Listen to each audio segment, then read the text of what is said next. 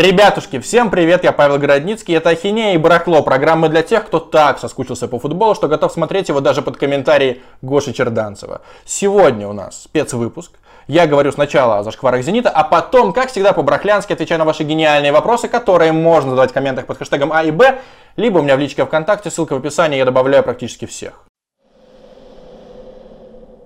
А у нас новая рубрика «Антикаев». Я надеюсь, что она будет нерегулярной, потому что туда попадают новости, которые возмущают меня до глубины души. И вот сегодняшняя. Если чемпионат России не доиграют, «Зениту» присвоят чемпионство. Охренели ваши морды. И я считаю, что пока в Англии, Ливерпулю, всем игрокам, персоналу, тренерам на шее не повесили золотые медали, пока Юрген Клоп не облил всех шампанским, не то что заикаться, даже думать о том, чтобы «Зениту» вот так присвоить чемпионство, кощунственно и стыдно. Это какое-то странное кабинетное ублажение, чрезмерная забота российских футбольных властей. Ну кому нужно такое чемпионство? Кому? Я знаю только одного человека. Это Алекс Миллер. Он будет сидеть у себя в кабинете, потирать щечки и говорить, мы чемпионы, два раза подряд, мы доминируем в России. Все остальные останутся недовольны. Фанатам такое нужно, чтобы про них в Москве говорили, а у вас очередное липовое чемпионство. Кому? Или вот взять даже Гошу Черданцева. Человек болеет за Спартак. По идее, должен не любить Зенит. Но, конечно же, свою карьеру он ценит гораздо выше, чем Спартак. Поэтому, работая на Матч ТВ, он всегда вылизывает кому надо. Но даже здесь он не выдержал. Он пришел в Твиттер и написал, несправедливо, нельзя Зениту давать золото. Нужно как в Бельгии или в Голландии. Просто зафиксировать таблицу. Кто-то идет в Еврокубке, кто заслужил на текущий момент. Никто не вылетает и дальше решать, что делать с первой лигой. Вот и все. Но если «Зенит» сделают чемпионом, это будет грандиознейший позор. Просто супер странное решение. И вот у меня так бомбануло, что я вспомнил комментарии под моим предыдущим выпуском большим про Спартак. Мне писали мясные, а, бомж, слабо такое сделать про Зенит. И вот я делаю, собрал все, что мне не нравится в сегодняшнем Зените. А сука, как же мне не нравится сегодняшний Зенит. Начнем с того, что в «Зените» нет воспитанников. Про это уже неловко говорить, потому что их нет с 2004 года, по сути. Тогда были Денисов, Быстров, Власов, молодые Аршавин, Киржаков, ну и, конечно же, Малафеев тоже не старый. А сейчас просто нулина. Ни одной звезды. В «Локомотиве» есть, в «Спартаке» есть, ЦСКА, ну, понятное дело, там даже Гиннер говорил Слуцкому, ставь Щенникова, я снимаю ответственность за результат, главное, чтобы был свой в составе. А в «Зените» как будто бы в «Газпромовском» офисе просто люди рубятся футбольный менеджер. Две причины, почему нет воспитанников. Во-первых, Академия полное говно, выпускает какой-то барахлишко. Во-вторых, «Зенит» понимает, есть огромный трансферный бюджет.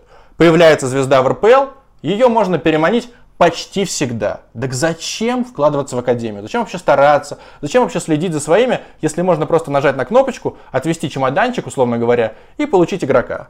Непонятно.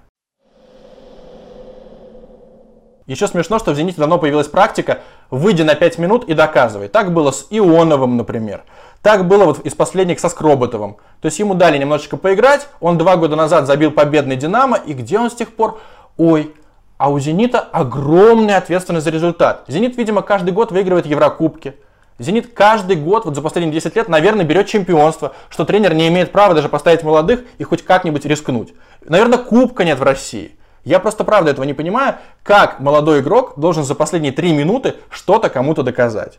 Это настоящий стыд, и он меня бесит. Я еще в 2014 году, когда пришел на Евроспорт, и прошло 10 лет с внедрения последнего воспитанника, написал текст «Куда деваются молодые?». Прошло еще 6 лет, ни херища не изменилось. Вот говорят, что сейчас есть Прохин, Мусаев и, конечно же, Шамкин. И они якобы заиграют в «Зените». Я в это ни капли не верю. Вторая моя предъява – это неадекватные, зверские премиальные. В «Зените» и так очень жирненькие зарплаты, очень хорошие, очень солидные.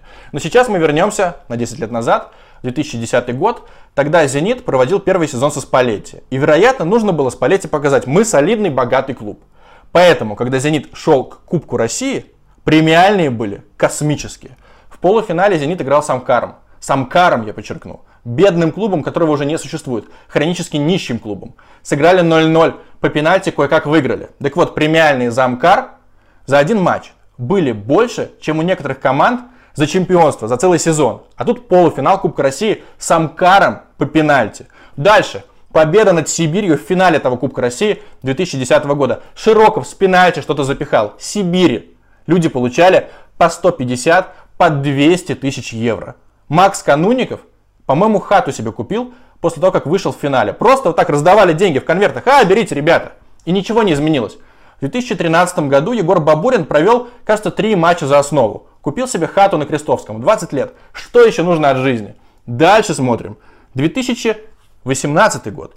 Зенит проигрывает Динамо Минску 0-4 в гостях. Дома выигрывает 8-1. Тройные премиальные, пожалуйста, как будто в Лиге Чемпионов выиграли. И так регулярно.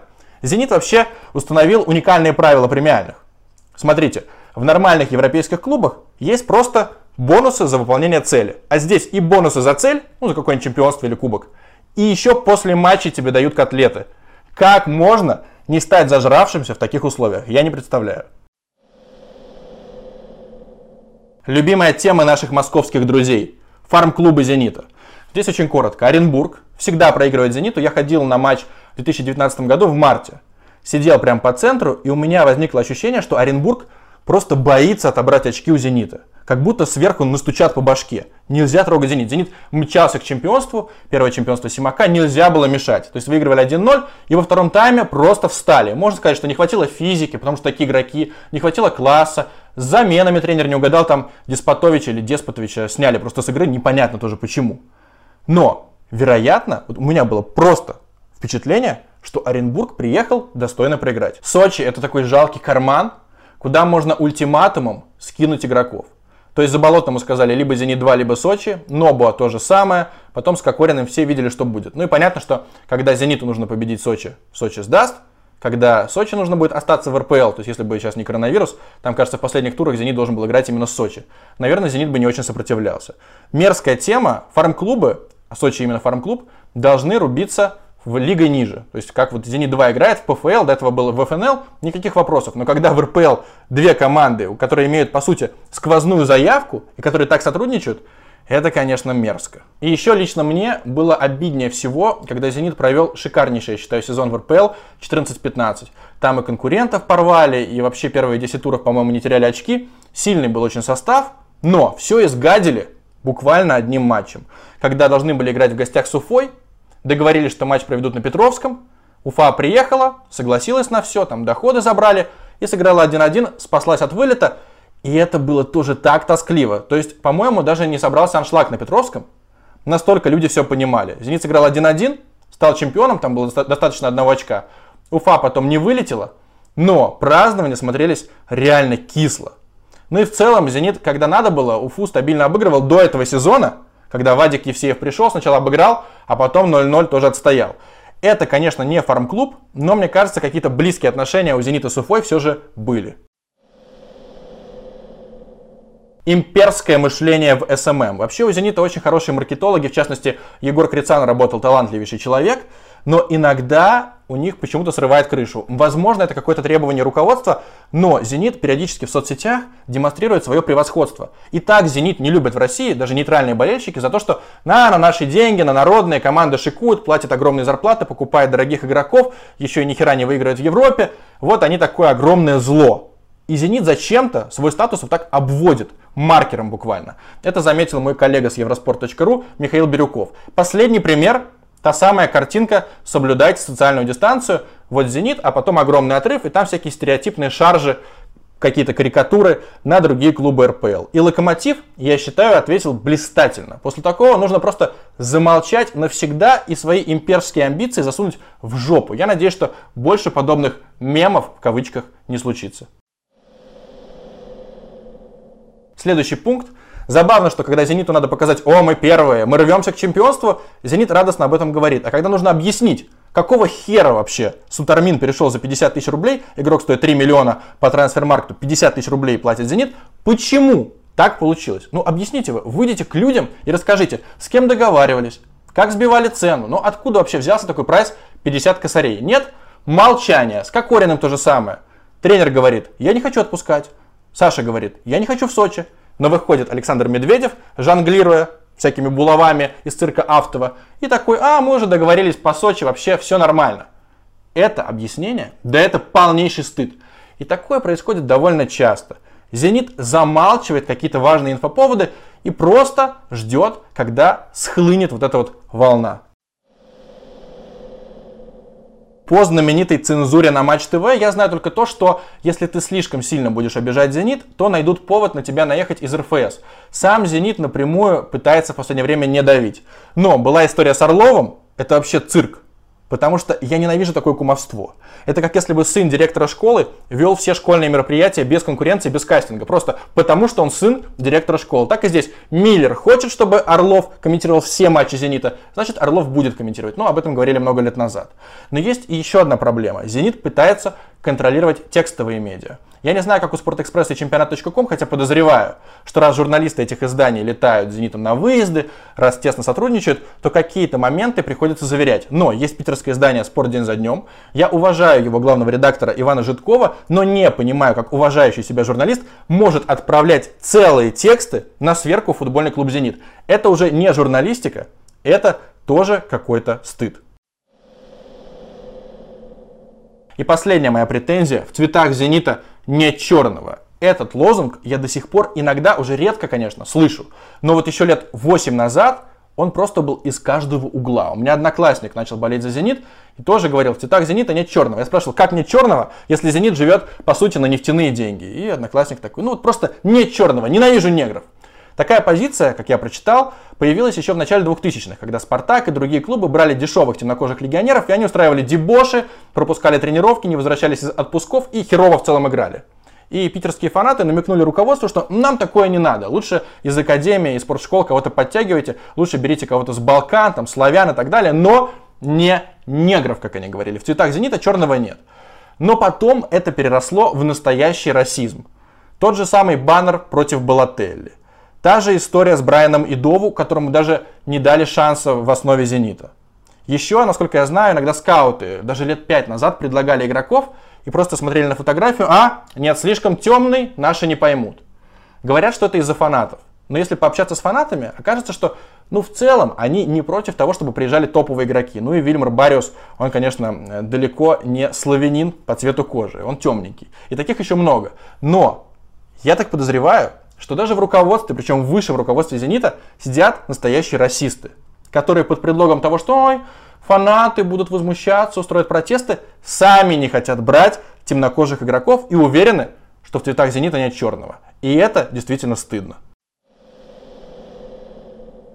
Теперь еще четыре мифических зашквара «Зенита». Говорят, что посещаемость на новом стадионе накручивается благодаря бесплатным билетам. Это полная бредятина, потому что в 2017 году действительно нужно было протестировать стадион, раздавали эти билеты, потому что ну, нужно было его наполнить как-то, гарантированно. И люди на халяву шли. Но последние года два или даже два с половиной, нет, приходится покупать билеты. Либо, если вы знаете, где раздают бесплатные билеты на футбол, пишите в комментах, Наверное, с радостью многие в Питере сходят за 0 рублей на Крестовский остров. Кроме того, ругают «Зенит» и презирают за результаты в Еврокубках. На самом деле, это следствие того, что «Зенит» последний тур Лиги Чемпионов так отвратительно провел. В гостях просто распластался перед Бенфикой 0-3. Ужас, кошмар. А Симак говорит, не катастрофа. Но на самом деле, если посмотреть, то в среднем за последние 10 лет «Зенит» наверное, на четверочку с минусом выступал в Еврокубках. То есть 2011 год, Евро-весна в Лиге Европы, 12 Лига Чемпионов, 13 снова Лига Европы, 14 снова Лига Чемпионов, 15 опять Лига Европы, 16 Лига Чемпионов, потом Лига Европы, Лига Европы, Лига Европы и нихера.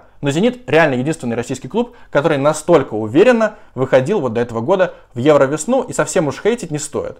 То есть, конечно же, можно было лучше, можно было хотя бы разочек дойти до полуфинала Лиги Европы, но один четвертьфинал и куча попадание в 1 восьмую, это тоже сойдет. А вот сейчас мне придется переобуться, потому что в видосе, почему я перестал болеть за «Зенит», я говорил, что меня бесит. Каждый раз «Зенит» попадает в Лигу чемпионов, и нагретые шары, спонсор УЕФА «Газпром», «Херакс», «Зениту» легкая группа. Если посмотреть с холодной башкой на составы групп с 2008 года, как «Зенит» начал играть в Лиге чемпионов, то окажется, что никакого заговора не существует. Вот просто смотрим. 2008 Гранде, Реал Ювентус. 2011 год. Порту, Шахтер и Киприоты. Слабо. Дальше, 2012 год. Последний нормальный Милан. 2013 год Атлетика, финалист Лиги Чемпионов и чемпион Испании. В том сезоне они стали. 2014 год, конечно, полная залупа, 15 полнейшая залупа. В 2019 да, залупа, но Леон обыграл в первом матче Ювентуса, еще неизвестно, чем бы там все закончилось, а РБЛ прошел Тоттенхэм и Уринью. То есть не совсем шняга. Так что заговора, вероятно, нет. Ну и судьи. Вообще российские команды, российские клубы делятся на две категории. Первое – это бедные команды, которые говорят, пожалуйста, пожалуйста, не обижайте нас очень сильно, не убивайте.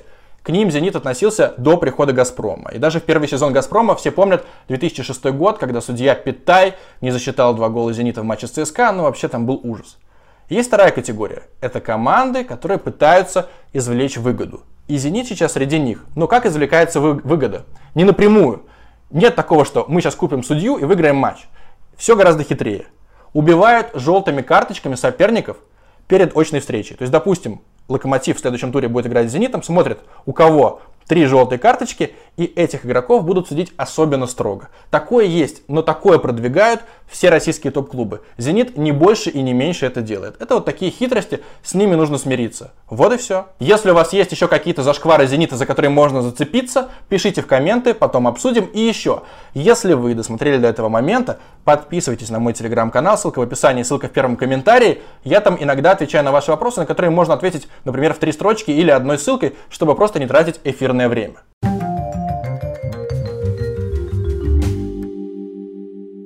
Барахло, ваши шедевральнейшие вопросы, мои отвратительнейшие ответы, хэштег АИБ вы помните? Ну а теперь первый вопрос. Назови самого крутого человека в своей телефонной книжке. Я прочитал, очень удивился. Вообще этот вопрос от Карена Дамяна, его шоу 50 вопросов, но забавно. Я пролистнул у себя всю телефонную книжку и нашел там внезапно номер Андрея Шевченко. Я думаю, может быть, я пьяный прикалывался и просто какие-то цифры туда вбил. Нет, проверил, это действительно его номер, там 4 семерки на конце. И второй мой контакт, престижный достаточно, в Телеграме у меня есть контакт Тимощука. Конечно, он сейчас доступен, он не где-то на небе, он в Петербурге, с ним можно сделать интервью практически в любой момент, как, как попросишь. Но я его уважаю за то, что он взял вообще все евротитулы, за то, насколько стабильно он играл в «Зените». Кстати, в Баварии принято считать, что он на лавке сидел, но у него там, по-моему, больше ста появлений на поле, что достаточно солидно. Кто из российских футболистов бухает? В свое время процесс набухивания русских футболистов и вообще футболистов очень четко описал Василий Березуцкий. Нормальные люди во время сезона сильно не пьют. Максимум там банку-другую пиваса они после тяжелого матча в себя вольют и лягут спать, просто чтобы успокоиться. Но потом наступает отпуск, 3-4 дня ты по барам, по клубам, дома можешь закидываться всякими стопками, шотами и так далее – день лежишь, откисаешь и снова идешь тусить. И так проходит всегда первая неделя отпуска у большинства футболистов. Есть, конечно же, исключения. Например, мне рассказали, что Ведран Чорлука, который из-за того, что у него хронические травмы, с локомотивом тренируется по очень щадящей программе, его иногда даже отпускают в Хорватию домой, он прилетает, идет в бары и там фигакс, просто со всеми пьет, тусит и так далее. Ему это не мешает. Он уже опытный, знает свой организм. Но это не русский футболист. Кто еще есть? Например, Олег Иванов. Чувак приехал с Евро 2008, не сыграл там ни минуты, но вернулся бронзовым призером. И отмечал это ровно месяц. Ушел в запой реально на месяц. Но если честно говорить, Олег Иванов крутой чувак, очень брутальный, харизматичный, но его карьера могла сложиться гораздо круче, чем она сложилась в итоге. Про Константина Зырянова говорили, что когда «Зенит» прилетал в Пермь, Зырянов просил остаться еще на день, со своими корешами после матча встречался, сутки пил и потом летел обратно в Питер. И, кстати, когда «Зенит» выиграл Кубок УЕФА, Зырянов настолько накидался, что его жена поддерживала, чтобы он просто не упал, не рухнул, потому что чувак был вообще синий. И совсем грустный пример – это Алан Загоев. Не секрет, что Алан и по ходу сезона может, мягко говоря, пригубить, и это ему мешает восстанавливаться от травм. Реально мешает. То есть Гиннер ему говорил, Аланчик, не пей. Слуцкий ему говорил, Алан, давай, хватит уже. Но Алан, видимо, алкоголь любит больше, чем себя, потому что он, как и Иванов, только в разы более талантливый, мог уехать в Европу, мог за ЦСКА много всего выигрывать, наиграть, мог со сборной чего-то добиться. Вместо этого он лечится, пьет, снова лечится, потом немножечко играет, а потом снова лечится и пьет. Чем Малафеев занимался в «Зените». О, это уникальнейшая история, потому что, кажется, в позапрошлом выпуске я сказал, что Малафеев скользкий тип. И самый заплюсованный коммент был «Расскажи, почему он скользкий тип». Я рассказываю, в комментарии приходит Вячеслав Малафеев, и этого никто вообще не замечает. Настоящий Вячеслав Малафеев, вратарь «Зенита», бывший, вратарь сборной России, но просто всем похеру. Например, когда пришел Стагниенко, его залайкали моментально, Владимир, Владимир, здравствуйте, а тут, ой, Малафеев, да и ладно.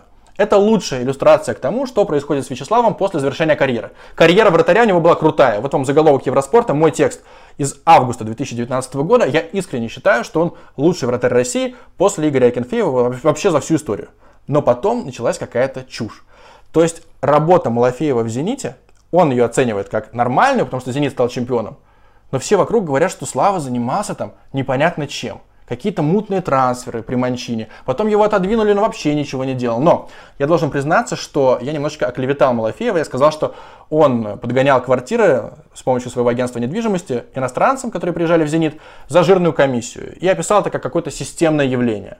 На самом деле, меня подвели, как сказали бы в «Спортэкспрессе», злые языки, мои источники.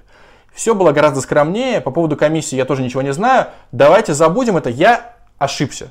То есть реально это, может быть, и было там с двумя-тремя игроками, но я не могу судить, что человек просто отмывал деньги «Зенита» с помощью своего агентства недвижимости. Это было бы некорректно.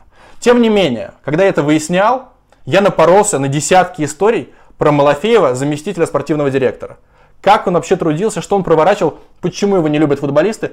Все это выйдет, но уже летом, потому что у Малафеева контракт заканчивается, оказывается, не 30 июня, а 31 мая. И 1 июня он станет свободным человеком. Он обещал рассказать о поступках Дзюбы, и вот выйдет интервью, появится инфоповод, и я вам подготовлю жирненький выпуск про Малафеева. Обещаю. Расскажи про Вадима Лукомского. Дудь любит говорить фразу «я уважаю его успех», я здесь немножечко изменю «я уважаю трудолюбие Вадима Лукомского». Он очень мало спит, очень много работает, очень дохрена контента производит, старается расти в плане видео, подачи материала. То есть изначально он был зажат в первых выпусках, например, мочи анализ. Сейчас спокойно на камеру уже рассуждает, не думая о том, что его снимают. Но говорят, что Вадим занудный, что он такой прям ботан. Люди, которые были с ним на планерках на sports.ru, говорят, что на самом деле Вадим Лукомский курсе всех сплетен из всех британских таблоидов. Про АПЛ и даже про другие чемпионаты. Кто с кем встречается, кто где проводил ночи, кто с каким тренером поругался. Просто он про это не пишет. Он считает, наверное, что это ниже его достоинства. Он любит тактику и другие вдумчивые рассуждения о футболе. Но начинал Вадим Лукомский в 2012 году или даже раньше именно с обычных текстов типа 10 фактов про Златана Ибрагимовича. И лучший, на мой взгляд, текст Вадима Лукомского, ссылка в описании, про Руни в 2015 году я читал и думал, класс, какой же красавец Вадим Лукомский. Теперь о реальных проблемах Вадима. У него, первое, есть страсть к тому, чтобы доказывать, что он самый умный. И по всем метрикам он пытается показать, что футбол это не победы, не титулы, не трофеи, а нечто большее. Качество игры, какие-то передачи там в центре поля, в зоны, что надо по-умному играть, что вообще победа это реально не главное, что тренер может вообще ничего не выигрывать, но оставаться крутым. Конечно, потому что Вадим болеет за Арсенал, а там с титулами действительно не очень. Только этим я могу объяснить такой подход. Вторая проблема Вадима Лукомского вот он вроде бы мечтает глубоко разбираться в футболе и читает вообще все, что можно, все цитаты, все какие-то тактические исследования, тактические книги. Но вот у него в одном из интервью спросили, спросили, Вадим, а ты бы хотел поработать именно в футболе непосредственно? И он ответил, нет, потому что сейчас у меня есть аудитория и мои читатели, а там ты, например, в клубе второй лиги скаутом сидишь, готовишь какие-то отчеты и фидбэка не получаешь. Может быть, даже никто не будет это читать. И я с удивлением вот это все увидел, что Вадим, оказывается, не мечтает попасть в футбол. Потому что, на примере того же Никиты Васюхина, у него было всегда очень много цифр, он всегда очень категорично судил об игроках и о тренерах, попал в «Зенит» и уже через год стал гораздо более прошаренным, потому что ну, ты находишься в футбольном клубе, и гораздо менее догматичным. Так бы, наверное, произошло и с Лукомским. То есть, если бы он на год ушел в какой-то футбольный клуб, там бы практиковался, стажировался, исследовал бы вообще футбол вблизи, то он бы потом вернулся к читателям в медиа, реально королем этой сферы, тактиков там и фанатов XG. Поэтому такое неприятие именно работы в футболе меня как-то немножко удивило. Но закончу все равно тем, что Вадим крутой. И даже на sports.ru, когда не профильные авторы пишут что-то о тактике, они могут задать Вадиму вопрос, и он пришлет вот такой трактат со всеми схемами, описанием, там вообще кто куда бежит, какие зоны. И люди такие, вау, спасибо большое за отзывчивость. Человек получает за это ноль фейма, ноль славы, ноль денег, но все равно помогает. Молодец. Ты обещал рассказать о трех своих любимых книгах. Давайте три небанальные книги. 1 триллион долларов Андреас Эшбах, у него все остальные книги, по-моему, полное говно, но 1 триллион долларов, у него крутая концепция, что чувак совершенно посредственный, вообще дебил абсолютный, который пиццу развозил, внезапно стал наследником триллиона долларов. То есть он стал самым богатым человеком на Земле, и с чем он столкнулся. И не буду спойлерить, книжка достаточно жирная, я читал ее в 19 лет, а потом перечитывал в 21, оба раза кайфанул. Дальше. Хроники раздолбая Павла Санаева. Это лучший русский язык среди современной литературы. То есть ты читаешь книжку, и ты потом начинаешь общаться фразами из этой книжки. Не буду говорить какими. Опять же, покупайте эту книгу, но у нее нет конца, нет финала.